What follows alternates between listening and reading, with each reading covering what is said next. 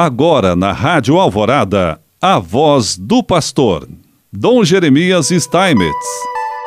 Prezado irmão, prezada irmã, mais uma vez nós aqui estamos e queremos nos comunicar com você nesse tempo, nesse ano novo, nesse mês de janeiro, tempo de férias, mas também continua sendo tempo mesmo de evangelização e continua sendo tempo também de mudança de vida, de conversão, de vivência da fé.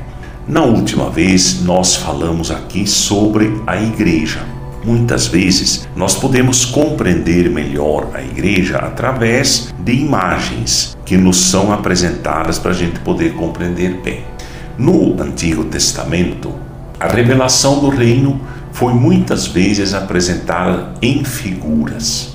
Também agora, a natureza íntima da igreja manifesta-se por variadas imagens criadas pelo tempo, tiradas da vida pastoril ou agrícola, quer também da construção de edifícios ou da família, dos esponsais, já delineadas nos livros dos profetas. A igreja é então o redil, cuja porta única e necessária é Cristo.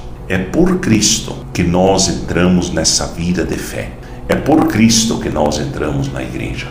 É então o rebanho do qual o próprio Deus anunciou que seria o pastor. Portanto, quem é o pastor desse rebanho que é a igreja é o próprio Deus. As ovelhas, embora governadas por pastores humanos, são incessantemente conduzidas a essas pastagens e alimentadas pelo próprio Cristo, bom pastor e príncipe dos pastores, que deu sua vida pelas ovelhas. Percebamos então como esse discurso é feito em imagens, para a gente compreender bem. Pastor, ovelhas, né? Jesus, bom pastor, Jesus que deu a vida, né? pastagens que alimentem, né? A fé sempre nos alimenta. A igreja é também a lavoura ou campo de Deus. Neste campo cresce a oliveira antiga, cuja raiz santa foram os patriarcas, e na qual se obteve e completará a reconciliação dos judeus e dos gentios. Ela foi plantada pelo agricultor celeste como vinha eleita. Cristo é a verdadeira videira que comunica a vida e a fecundidade aos ramos, isto é, a nós que pela igreja permanecemos nele e sem o qual nada podemos fazer. Mais frequentemente, a igreja é chamada de edifício de Deus.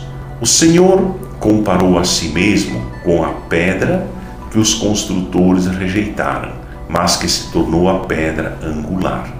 Sobre aquele fundamento, a igreja foi construída pelos apóstolos e dele recebe estabilidade e coesão.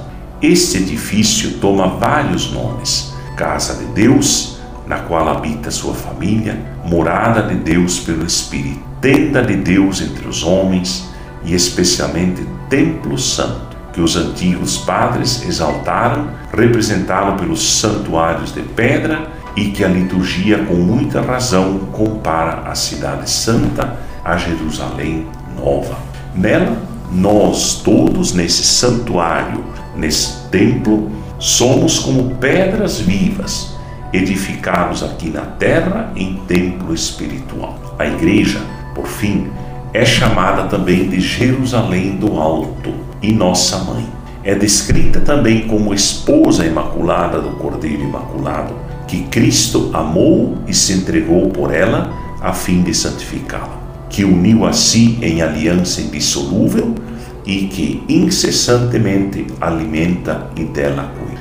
Esposa que Jesus Cristo purificou e quis unida e sujeita a si no amor e na fidelidade, e que finalmente encheu para sempre de bens celestes, a fim de que nós possamos compreender caridade de Deus e de Cristo para conosco, caridade que excede todo conhecimento. Por isso, assim, através da igreja, através do bom entendimento dela, certamente Deus quer continuar nos abençoando. Em nome do Pai, do Filho e do Espírito Santo.